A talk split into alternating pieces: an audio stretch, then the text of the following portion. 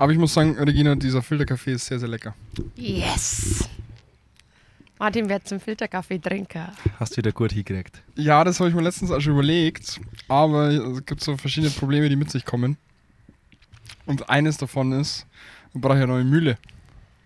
Mm, ja, bei deiner Mühle wahrscheinlich schon, sonst müsst ständig den Mahlgrad verändern. Genau eben. Das heißt, ich brauche eine für Filterkaffee und eine für Espresso. Das ist ja. Und dann brauchst du eigentlich noch eine, um Für verschiedene unterwegs. Kaffees zu testen, ohne Totraum. Stimmt. Wobei, die würde ich kombinieren, dass er auch den Mahlgrad für Filterkaffee ordentlich herkriegt.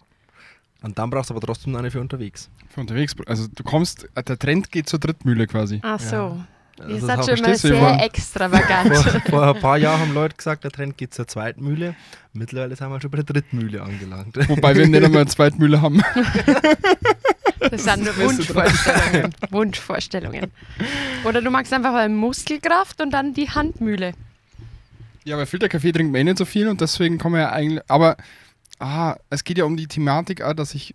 Also bei mir hat sich gerade eingestellt, dass ich sehr viel verschiedenen Kaffee auch trinke und nicht immer nur die gleiche, gleichen Röster oder gleiche ähm, Bohne habe, sondern sehr oft wechsle. Und dann äh, verschwendet man immer so viel Kaffee, um den Kaffee richtig einzustellen. Und mit Totraum vor allem, weil du musst es ja jedes Mal quasi, da schmeißt wieder 18 Gramm weg, damit du irgendwie das richtige Mahlgrad hast. Ich meine, ich weiß noch, wie mich das am Anfang, wie ich überhaupt nicht klargekommen bin, weil ich diesen Totraum vergessen habe und dann immer an der Mühle rumgedreht habe und irgendwie hat nie irgendwas gestimmt.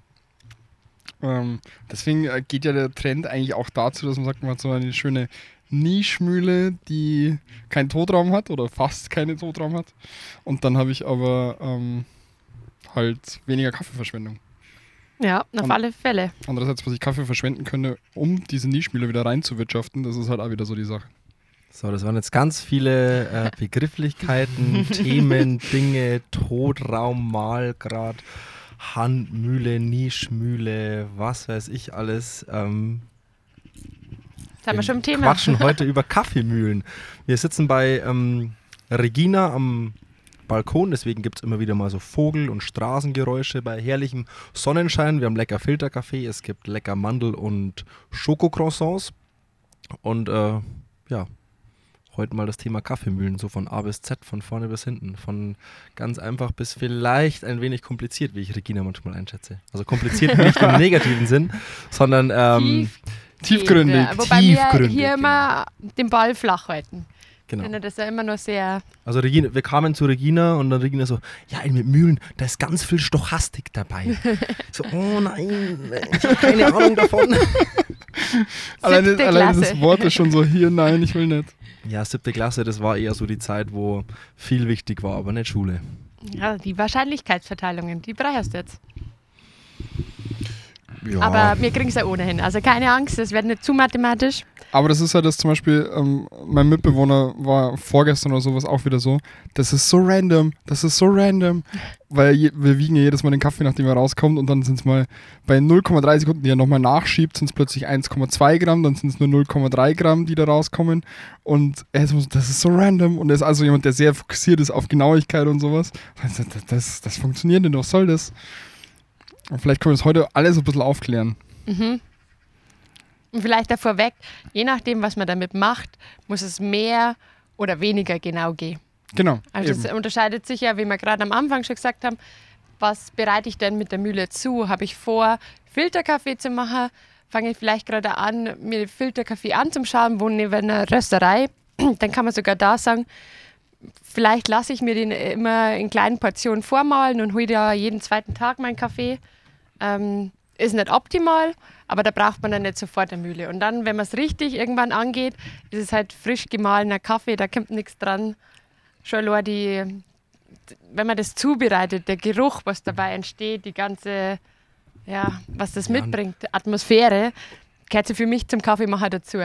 und es ist ja auch so, ich glaube, du hast mal von 20 Minuten gesprochen, dass, dass der Kaffee, wenn er frisch gemahlen ist, in den ersten 20 Minuten eigentlich schon Also wie viel Prozent an Aromen, Gasen und Co. verliert. macht sagt in einer Viertelstunde sogar über 60 Prozent der Aromen und Gase, die zuständig dafür sind. Mikrofon Okay, ich bin schon wieder so in Fahrt. Am ähm, besten so ein bisschen so reinsprechen. Okay. quasi. Ja, genau. Das wird ähm, anstrengender zum Halten. Wir müssen deinen Bizeps. Ja, okay. Ja, bin ich voll dabei. Aber Regina malt so viel Kaffee mit Handmühle, das ist ja nicht kein Problem. Ja, ich muss aber die andere Hand trainieren, damit es mit der anderen Hand geht. Dass du Ähm, irgendwann zwei Handmühlen gleichzeitig malen kannst. Genau, damit es schneller geht, wenn meine Großfamilie Kaffee macht. Ähm, na, aber in einer Viertelstunde gingen 60 Prozent der Aromen und Gase verloren. Und das wiederum nimmt dann zwar exponentiell ab, das heißt, es verlangsamt sich der Prozess, aber trotzdem ist es schon beträchtlich, was man hat. Und umso feiner man Kaffee malt, umso mehr Oberfläche, umso schneller verläuft der Prozess. Und bei den 60 Prozent Aromen und Gase sind wir bei Espresso-Malung. Bedeutet ja aber genau gesehen, das hat mich letztens schon schockiert tatsächlich, dass wenn wir jetzt von diesem Todraum sprechen, also quasi von diesem Kaffeemehl, das eigentlich schon gemahlen ist, aber immer noch in der Mühle drin bleibt, weil, weil einfach äh, eine gewisse Durchlaufmenge da sein muss, bis dieses Kaffeemehl rauskommt, dass wenn ich mir jetzt einen Kaffee mache und da 18 Gramm Todraum drin sind, dass ich den nächsten Kaffee erst in zwei Stunden mache, dass ich ja eigentlich, wenn ich diese 60% nicht verlieren will, dann erstmal einen wegschütten muss und dann wieder einen machen muss. Ja, wenn du das ganz genau nimmst, dann schon. Es ist so, Gott sei Dank haben die. Schmeckst du das? Ja, das schmeckst du an. Also nach zwei Stunden bei 100% Arabica-Sorten, das schmeckt man, das sieht man, wie sich der Kaffee verhält. Ähm, Ich kaufe jetzt gleich den Niche. ja, aber äh, 18 Gramm sind echt schon eine große Gastromühle, was du ha hast. Und das hat man normalerweise nicht daheim stehen. Man sagt so meistens 8 Gramm ist auch schon viel. Ob man es dann so entscheidend merkt, das muss jeder für sich entscheiden. Und, oder man trinkt durchgehend schnell Kaffee. Also, Oder du machst jetzt immer allen anderen Kaffee und dann machst du dir einen Kaffee. War Wollen wir mal ganz kurz eine riesengroße doppelte Rolle rückwärts machen? Okay. Und mal. Ja, wir äh, springen die ganze Zeit nach vorne, ich weiß. Wir sind schon wieder viel zu weit vorne. Äh, Wir fangen doch mal ganz, ganz am Anfang an. Ähm, Kaffeemühle, damit malt man Kaffee. Ich glaube, das ist nur für jeden verständlich. Mhm. Äh, dass eine Kaffeemühle aber in meinen Augen mit der entscheidendste Faktor bei der Kaffeezubereitung ist, also auch für den, die ist ja auch für den Mahlgrad zuständig, ähm, das wird ganz, ganz oft unterschätzt und ist ein ganz oft sehr unterschätzter Faktor bei der Kaffeezubereitung. Und oft wird so, ja, okay, ich habe 1000 Euro, ich kaufe mir eine Kaffeemaschine. Ähm, und ja, dann brauche ich halt nur irgendeine Mühle dazu. Ähm, dass die Mühle aber das Herzstück eigentlich der ganzen Kaffeezubereitung ist.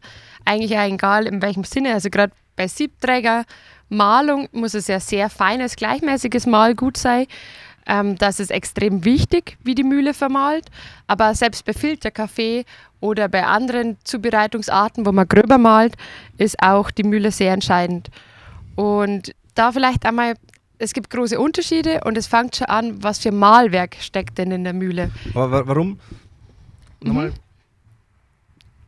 zur einfachen Veranschaulichung. Warum ist es wichtig, dass ich eine gute Mühle habe, die einfach ein bisschen hochwertiger ist, als und oh, papalapap.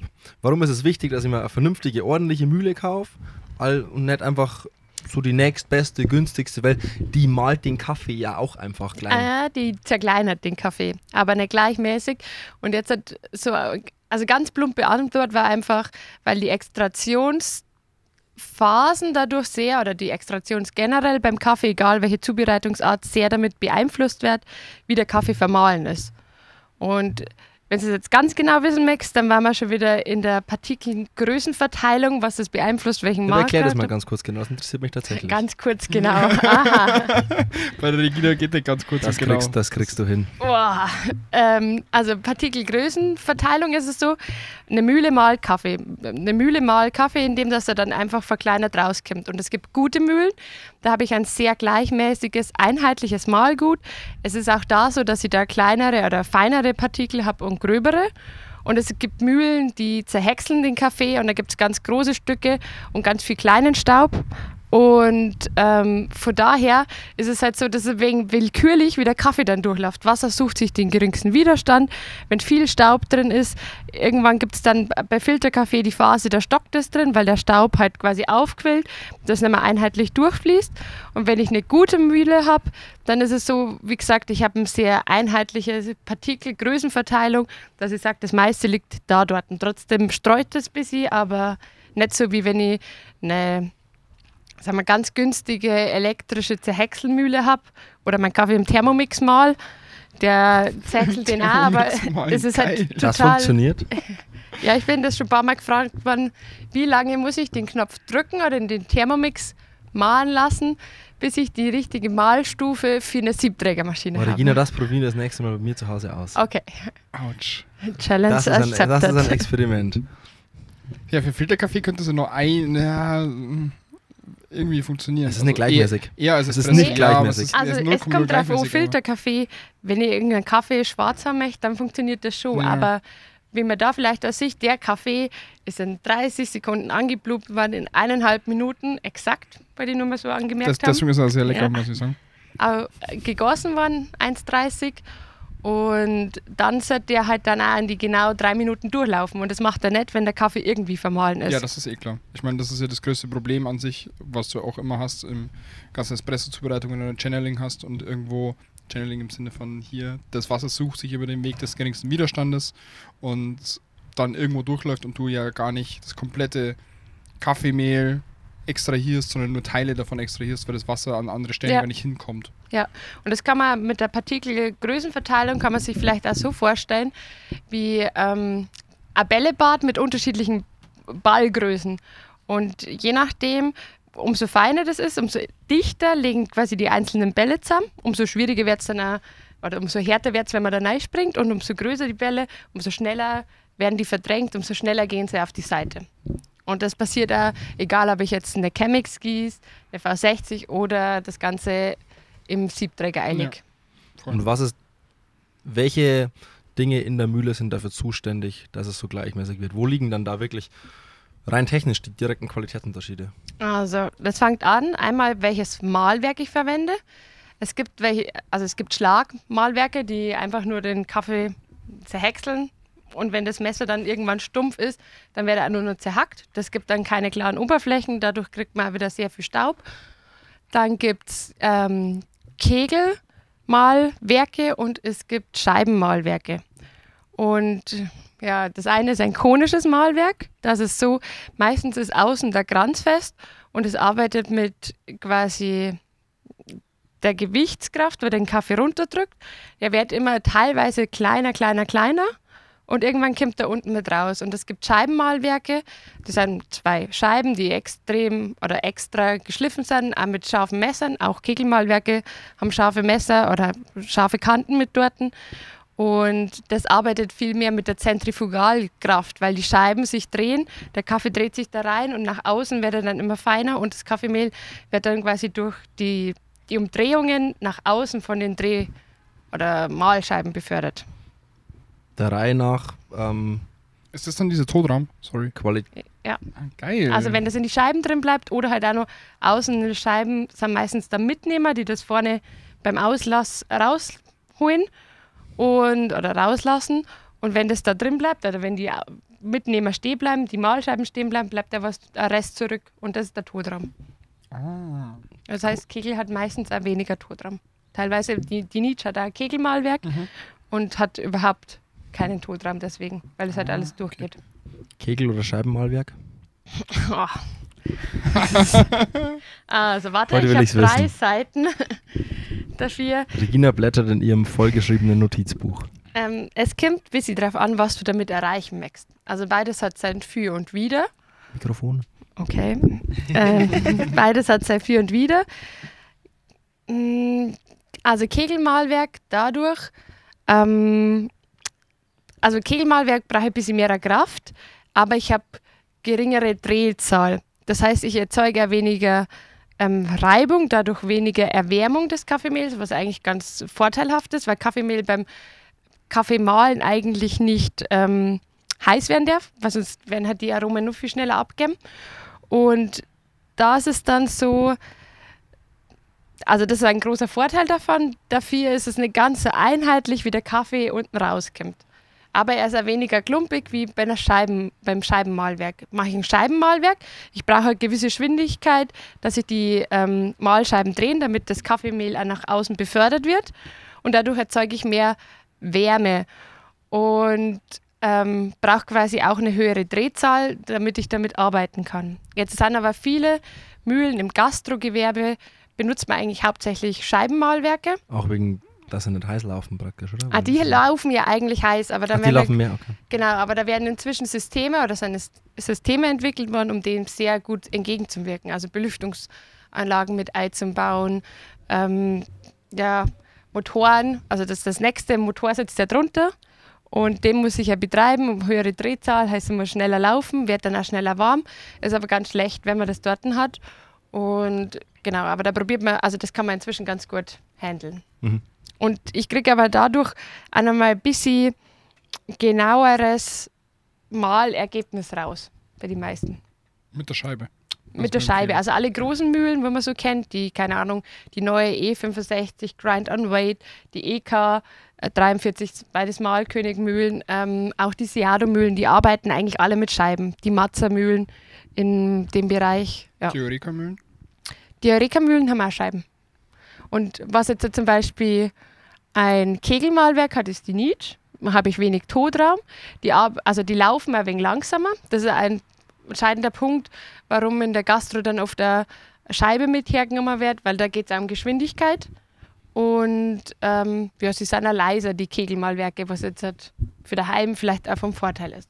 Zum Beispiel die Kommandante, die kann die jetzt kurz aufschreiben, das sieht man auch unten, das ist ein Kegelmalwerk. Da kann man sich das eigentlich ziemlich genau anschauen. Das können wir dann danach mal machen. Vielleicht können wir da Fotos machen und Ja, dann kann man das gut, ja. zeigen. Ich wollte mich gerade noch fragen, welche Malwerke sind in Handmühlen verbaut? Sind eher Kegel Immer Kegel, weil du nicht so schnell malen kannst, dass das nach außen fliegt. Also du brauchst eine bestimmte Drehzahl. Außer, außer, außer Regina, du bist gut trainiert. Ja, ja. Deswegen dreht sich meine ähm, Malkönig immer nach links so ein bisschen. Das ist sau interessant. Die ja, dann hat es immer aber, aber muss aufpassen, dass es keinen Umwucht hat. Also wenn so quasi min, mini, der minimalst. Drehmoment nicht hundertprozentig ist, dann muss man schauen, nicht, dass das, vielleicht hängt da irgendwas drin. Interesting. Aufpassen. Mhm. Aufpassen, ja. Ich werde äh, gleich mal Malkönig schreiben, was das soll. Ja, Wir haben jetzt schon, glaube ich, hundertmal das Wort Todraum ähm, verwendet. Ich glaube, mittlerweile ist ja, glaube ich, ganz klar, was es eigentlich ist. Am besten. Für zu Hause ist es ja dann optimal, wenn ich einen möglichst kleinen Totraum habe. Wenn ich verschiedene Kaffees einmal ausprobieren will und ich will nicht jeden Tag so viel Kaffee wegmalen und, und wegklopfen. Ähm, wie groß ist so ein Totraum, wenn man das mal konkretisiert in Grammzahlen? Von bis. Also es kommt auf die Mühle sehr stark drauf also an. normale Eureka-Haus. Also ich würde sagen, bei der Eureka-Mühle, ich hoffe, ich sage da jetzt nichts falsch, aber so 8 Gramm geht man davon aus. Und 8 Gramm ist quasi schon einiges, aber es ist kein kompletter Siebträger. Also man muss da keinen kompletten Siebträger wegtun. Wenn man 100% sicher geht, dann schon, aber ja. Und bei Gastromühlen liegt es dann bis wohin? Was ist so Hm. das Maximalste an Totraum? Ah, das ist echt schwierig zu 20 sagen. Gramm, 25 Gramm? Ich glaube, sowas kannst also wenn du ganz sicher gehst, dann malst du das schon weg. Ich mache oft sogar zwei Siebträger, um weniger Versuche zum Einstellen brauchen. Also mein Ziel ist eigentlich, um drei Versuche komplett die Mühle eingestellt zu haben. Und wenn ich da aber verändere, schaue ich ja, dass ich wirklich die Mal gerade habe, was in der Mühle dann eingestellt ist. Ja. Weil sonst bist du komplett verwirrt. Weil sonst denkst du so, hä, warum läuft der jetzt Ja, so schnell? und dann Und stell eigentlich ich hab doch den 100 Mal Mal grad- wieder rum. Ja, genau. Und dann, Dann brauchst, verbrauchst letztendlich mehr, als wenn du einfach zweimal abmalst. dann ein genaueres Ergebnis hast von dem, was du jetzt Ja. eingestellt hast. Wahrscheinlich, ja. Und was auch noch ganz, ganz wichtig ist bei den Mühlen, egal welche Mühle ich daheim habe, also so Schlagmalwerke würde ich nicht empfehlen, auch nicht für Filterkaffee und andere Zubereitungsarten. Ich werde oft gefragt, ah, ich habe da noch so ganz alte Mühle daheim, das sind meistens ähm, Schlagmalwerke, also keine Handmühlen, sondern ähm, so elektrische Mühlen, die sind dann oft in so einem Retro-Orange oder keine Ahnung was, von der Oma noch. Die arbeiten nicht ganz so genau, beziehungsweise ist das vom Aroma auch nicht das, was man kriegt, wenn man meint, man malt den Kaffee frisch. Und was aber dann, egal ob Scheibe oder Kegel, die Malwerke müssen eigentlich stets scharf sein. wenn die irgendwann dann auch nur zum Brechen anfangen, dann äh, kann ich das auch nicht mehr so kontrollieren, welchen Mahlgrad ich gerade mit eingestellt habe. Aber dann wird es wieder willkürlicher. Mhm, genau. Und dann macht der Espresso wieder, was er möchte, wenn er in die Siebträgermaschine eingelegt wird. Was kann ich tun in Sachen Pflege und, und Co., dass sowas nicht passiert? Also was passiert immer irgendwann, weil es abgenutzt wird. Wann das abgenutzt ist, hängt halt sehr viel darauf an, wie viel Kaffee ich durchmal, wie lang das. Also normalerweise kann man bei jeder Kaffeemühle sogar einige 100 Kilo mit durchmalen, ist auf im Heimgebrauch schon relativ langlebig. Und dann kommt es halt sehr stark darauf an, aus welchem Material die Mahlscheiben Sind oder das das Stahlscheiben oder was ist denn das? also früher waren es Keramikmalwerke, das ist ja super das Material, aber wenn man da einmal irgendeine Verunreinheit drin hat wie ein Stein, dann ist es komplett zerstört und inzwischen ist man eigentlich dahin gegangen, dass man legierten Stahl verwendet. Mhm. Legierten Stahl oft mit Titanoxid oder Titannitraten, was da mit drin sind. Interessant. Mhm, was auch immer Aber- das ist. Nein, also das ist, Manche Dinge müssen wir einfach so hinnehmen, die können wir nicht so weit aufdröseln. das ganz blöd bin ich auch nicht. Also halbwegs. Hätte ich dir ja nicht unterstellt. Also ganz so halbwegs komme ich, da, äh, komm ich da schon mit. Ähm, Martin, was machst du, wie pflegst du deine Mühle? ich habe ich hab tatsächlich, ich, ich hatte ein mega schlechtes Gewissen letztens, weil Regina irgendwo, also wir hatten ja eine Frage auf unserem Instagram-Account, wie Ja. oft man seine Mühle pflegen soll. Und ähm, ich habe Coffee Grinds zu Hause, also Mühlengrinds, ne Coffee Grinds. Wo Ja. heißen die Coffee Grinds sogar? Ich, keine Ahnung, Mühl- Grinds. Mühlengrinds, Ja. genau. Und ähm, ich habe die damals bei meiner Eureka-Mühle benutzt und habe die aber richtig falsch benutzt, weil ich den Mahlgrad damals nicht verstellt habe, als ich die durchgelassen habe und habe dann meine komplette Eureka-Mühle auseinandergebaut, weil nichts passiert ist damit. Also weil die halt hängen geblieben sind. Ähm, und habe jetzt meine Mahlkönig das erste Mal so wirklich ähm, gereinigt. Und im Endeffekt ist es ja super easy, weil die schreiben, okay, stell einfach den Mahlgrad auf 8. Dass du halt super, super grob bist. Mach die Grinds rein, lass einmal durchlaufen, lass einmal noch einen Kaffee durchlaufen und fertig. Ähm, das habe ich gemacht. Was, Und das ist eigentlich super easy und das ist halt überhaupt kein Aufwand und das ähm, das stimmt. echt schnell passiert. Was ich manchmal mache, ich weiß nicht, ob ich jetzt so laut sagen darf, weil es äh, laut Verpackung machst du es genau richtig, wie es drum steht. Ähm, ich schaue immer, dass ich relativ fein das Ganze, wenn dann durchmal. Hm. Ähm, oft verstopft dann die Mühle, Mhm. aber dann gehe ich halt einfach später gröber, weil umso feiner für mich, ich hoffe, das ist also richtig, was ich sage, umso feiner ich das durchmache, umso mehr quasi zirkt das Ganze auch mit raus. Umso mehr wird es halt quasi durch die Mahlscheiben mit ähm, nicht durchpresst und kann mehr die ätherischen Öle, was damit äh, sich mit der Zeit reinhängen, rauszieht. Ja, weil das war nämlich für mich auch das Erstaunliche. Ich meine, sie sagen, du sollst, ich weiß nicht mehr, wie viel Gramm das es waren, halt reinmachen. Mhm. Und ich meine, meine Mühle braucht vier Sekunden, um irgendwie 18 Gramm zu vermahlen. Und dann war das so, zack, vier Sekunden fertig. Und ich so, irgendwie war das jetzt für Mühlenreinigung schon sehr schnell, das Ganze. Ja. Also, Also das ist besser wie gar nichts. ja.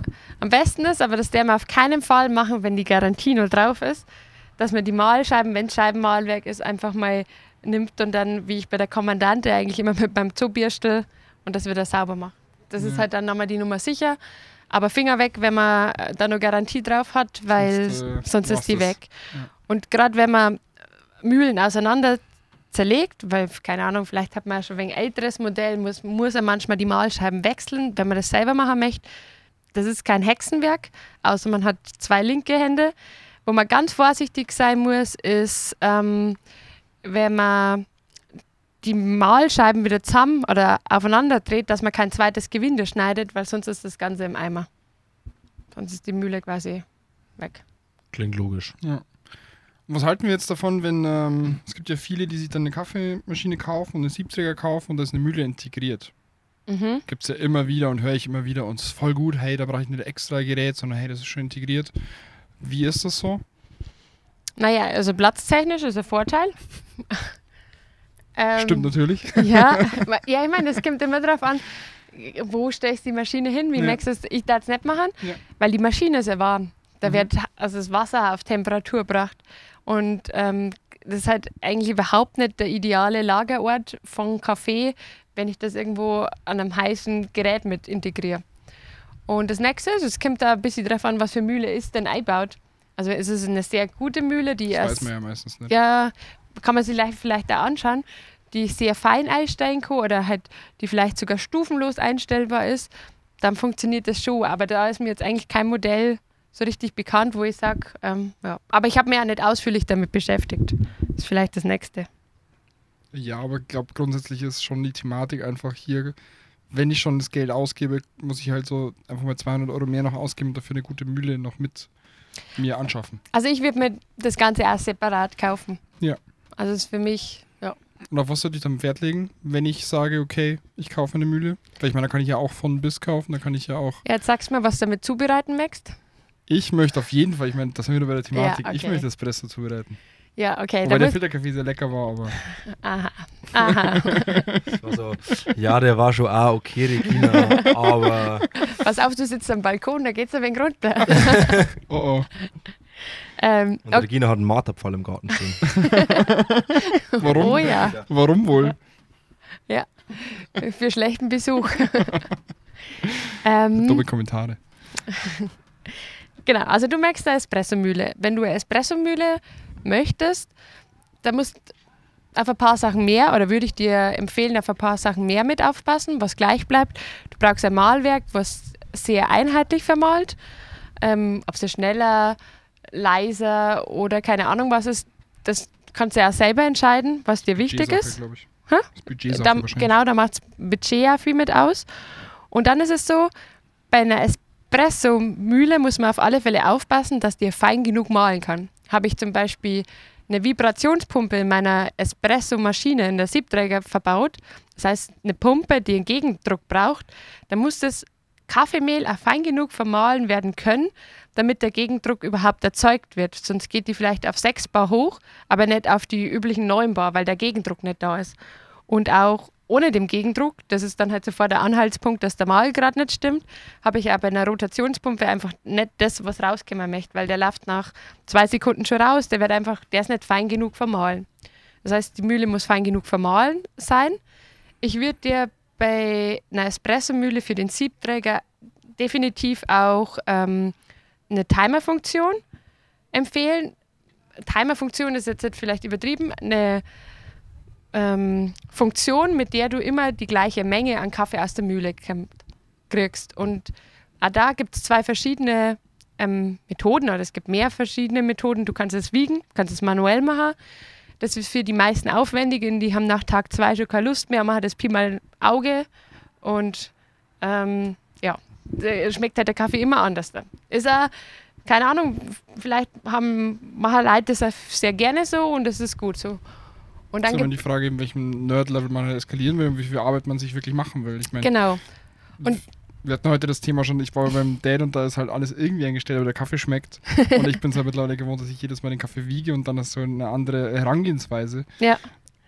Und dann gibt es halt das nächste. Es gibt ähm, Grind-on-Demand-Mühlen. Das heißt, ich mal immer die gleiche Menge mit raus, indem dass ich über eine Timer-Funktion arbeite. Das heißt, in 13 Sekunden bei dem und dem Mahlgrad kann man bei dieser Mühle immer meine 18,5 Gramm plus minus, je nach Toleranz, ähm, das gleiche raus. Hier ist es auch so, wenn ich mir sowas anschaffe, würde ich schon schauen, dass da nicht plus minus 2 Gramm ähm, die Mühle Toleranz hat, weil dann kann ich es gleich bleiben lassen. Das ist dann auch wieder mit dem Auge ersichtlich. Beziehungsweise ja, bringt mir das vom Geschmack nicht viel. Und die ganz neuen Mühlen sind Grind on Weight. Das heißt, die Kinder exakt das Gewicht rausgeben, was ich vorher einstelle. Das gibt mir die Möglichkeit, also sagen, okay, ich habe jetzt eine andere Bohne oder ich möchte den jetzt halt mit 18,7 Gramm probieren und dann kriege ich das auch raus. Was im Endeffekt ja das ist, dass man sich das Wiegen am Ende spart und halt, was bei mir oft passiert ist, dass ich mit dem Löffel halt hergehe und noch so ein Ja. bisschen was weg oder dazugebe, dass ich mir das spare, sondern einfach nur genau diese 18 Gramm haben will, wenn ich 18 Gramm Ja. haben will. Also da bist du ja ähm, da meistens schon in einer höheren Preisliga. Da auch vorsichtig, es gibt mehrere Mühlen, die das anpreisen zu können. Es gibt aber für mich, habe ich erst an einer Mühle gearbeitet, wo ich sage, das ist so, okay, damit bin ich zufrieden, da ist ein Chip drin, der kann schnell genug äh, reagieren, weil die Därme halt überhaupt nicht viel Verzögerungszeit haben, weil sonst habe ich ja trotzdem unterschiedliche Grammzahlen mit drin. Und ja, Das ist die EK Nee, Nee, das ist die E65S Grind on, Grind on White. Grind by White. Grind by White. E65S aus dem Hause Malkönig. Ja, Nachfolger jetzt haben wir mal aber Werbung. Ja, das ist echt schon sehr oft Malkönig jetzt gewesen. Ja. Aber ich glaube, ich Mühlen, also Ja, es Sind gibt, dann auch- es ist gibt auch ein gutes Eureka Produkt. und Niche und Asiado hat auch sehr, sehr gute Mühlen. Es gibt schon einige gute andere Mühlen. Und jetzt da, wenn man die Grind on Weight von Malkönig anspricht, die liegt, glaube ich, bei 2000 Euro. Ähm, das ist schon eine Hausnummer. Also das ist also, das muss man echt überlegen, ist mir der ganze Spaß wert. Also die funktioniert super, ich bin begeistert davon. Ähm, und ich, also ich finde die Technik, den Chip und das Ganze, was verbaut ist, schon echt cool. Aber es geht auch mit günstigeren Maschinen, dass man das daheim zum, also auch auf einen sehr guten Level hinkriegt. können wir betiteln, dass wir für zu Hause für 350 Euro eine vernünftige Mühle kriegen? Oh, 350 fällt mir spontan nichts ein, aber 450 bist gut dabei. Spezialita Mignon? 450. Oh, okay, habe ich mich um 100 Euro vertan. beim Simon sind 100 Euro nicht so viel. Das, ist, das passt schon. Er hat, er hat, er kann. äh, auf die wollte ich hinaus. Da Ja. Aber dann-. Für 450 Euro gibt es eine ordentliche Mühle auch für zu Hause. Sowas. Plus minus. Man hat ja manchmal, wenn man das dann im Paket kauft, kann man das nochmal wegen runterrechnen. Aber die hat Timerfunktion und sowas würde ich dann damit empfehlen. Vor allem auch diese Umstellung halt auch von Single Shot auf Double Shot und sowas. Mhm. Wenn man Das Single- ist noch ganz wichtig, das haben wir nicht betitelt. genau. Eben. Es gibt Mühlen, die haben nur eine Speicherfunktion. die haben nur eine Die Timer-Funktion. haben nur eine, du kannst nur eine Sekundenanzahl speichern.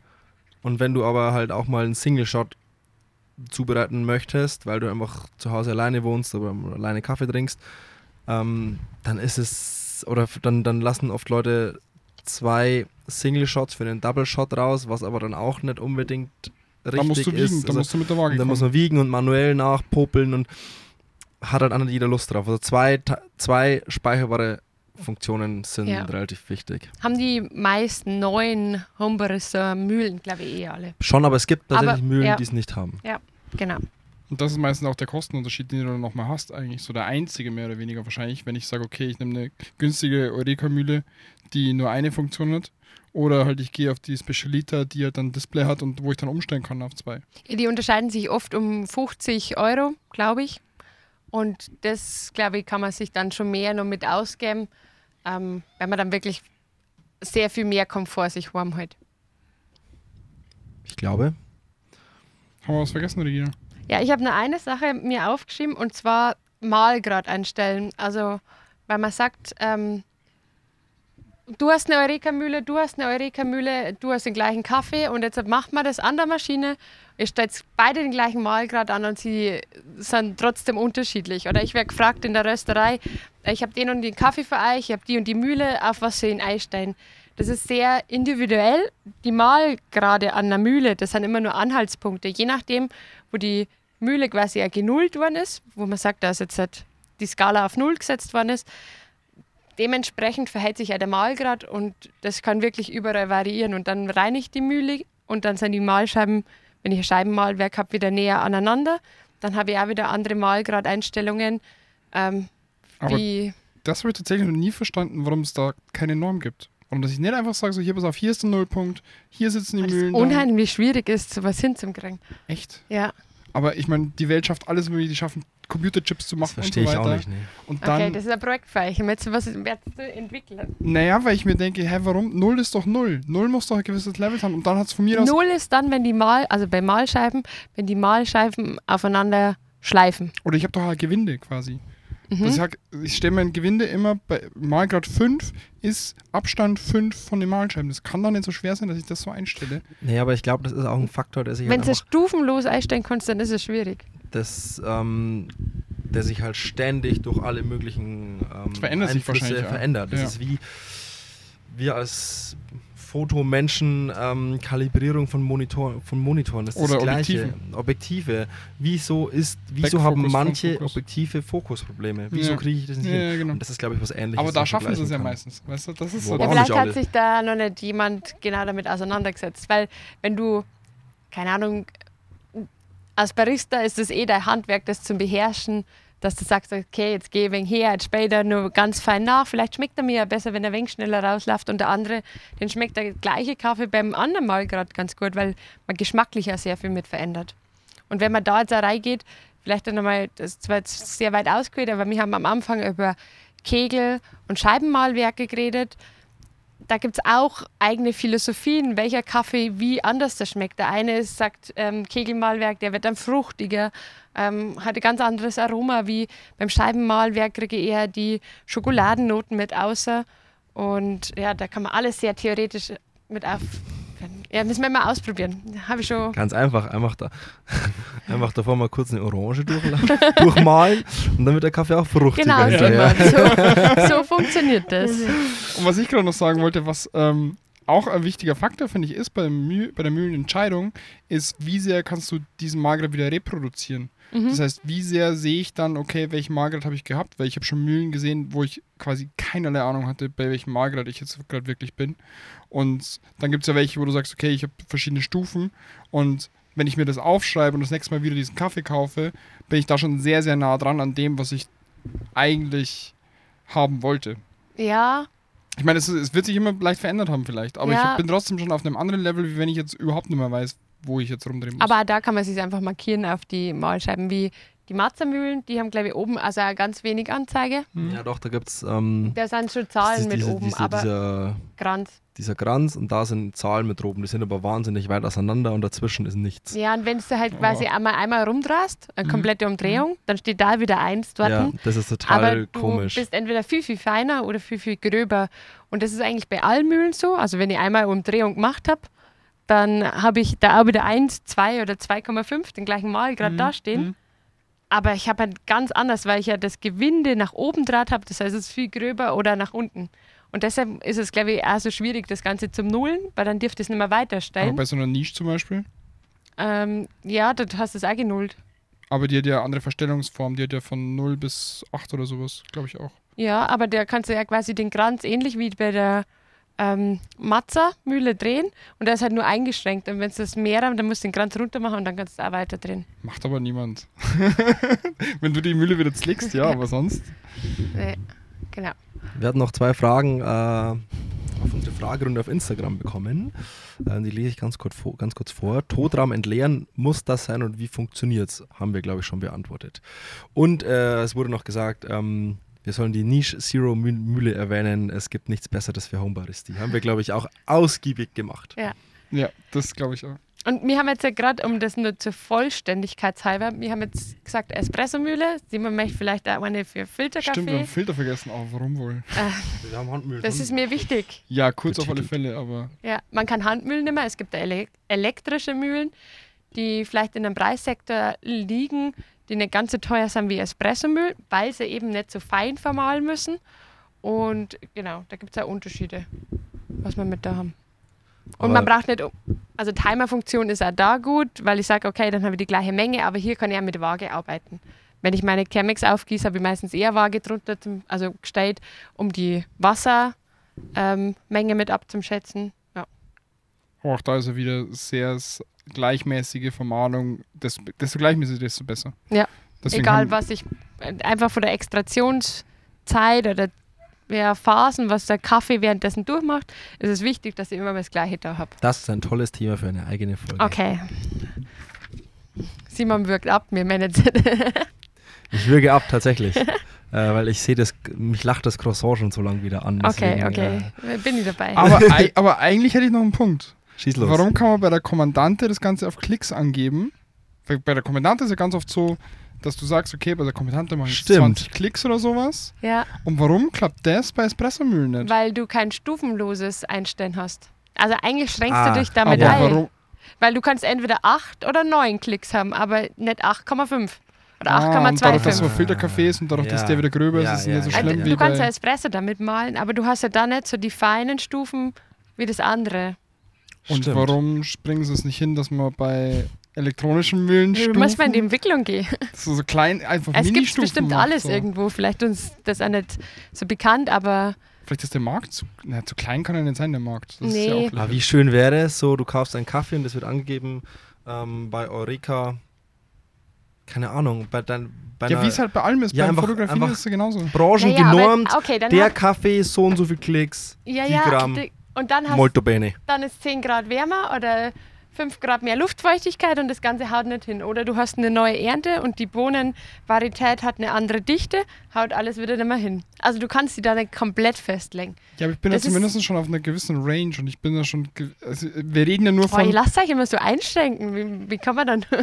Ja, weil wir aus der Fotografie kommen. aber spannend. Fotografie das genau. also- äh, da, da hast du Blendenwerte zum Beispiel. Da hast du eine Blende von 1,4, eine 1,6, 1,8 und da gibt es gewisse Normen dafür. Und äh, dann kommst du ins Kaffeethema. Ich meine, ich verstehe, dass Kaffee ein Naturprodukt ist, sowieso, und dass ich Kaffee anders vermahlen und dass auch Hitze natürlich dazugehört. Aber da ist so viel Spielraum drin, was nicht reprodu reproduzierbar ist für andere Menschen, dass ich mir denke, ja, warum? Wa- Das, das Weil es eine. Wissenschaft ist. Deswegen bist ja du in dem Thema drin. Aber Mann, Man kann ja schon viel machen und ihr, in einer bestimmten Weise wird das ja hingehend dem gemacht. Aber trotzdem bleibt halt immer noch, man hat einfach so viele Einflussfaktoren. Und man hat einen Einflussfaktor, ein sehr großer ist die Mühle, das Mahlgut, aber dann steckt halt so viel mehr dahinter. Also welche Brühtemperatur, welche Umgebungsbedingungen habe ich, ja, welches Wasser benutze ich? welches Wasser, Wasser ist ein sehr großes Thema. Ja, okay, ich gebe mich zufrieden jetzt. Ich gebe mich geschlagen und ähm, ich sehe es ein. Du duldest es. Ich habe jetzt nur diese Umwucht in meiner Mühle im Kopf die ganze Zeit und muss jetzt überlegen, was ich damit mache. Auf die Croissants, fertig, Äh, los.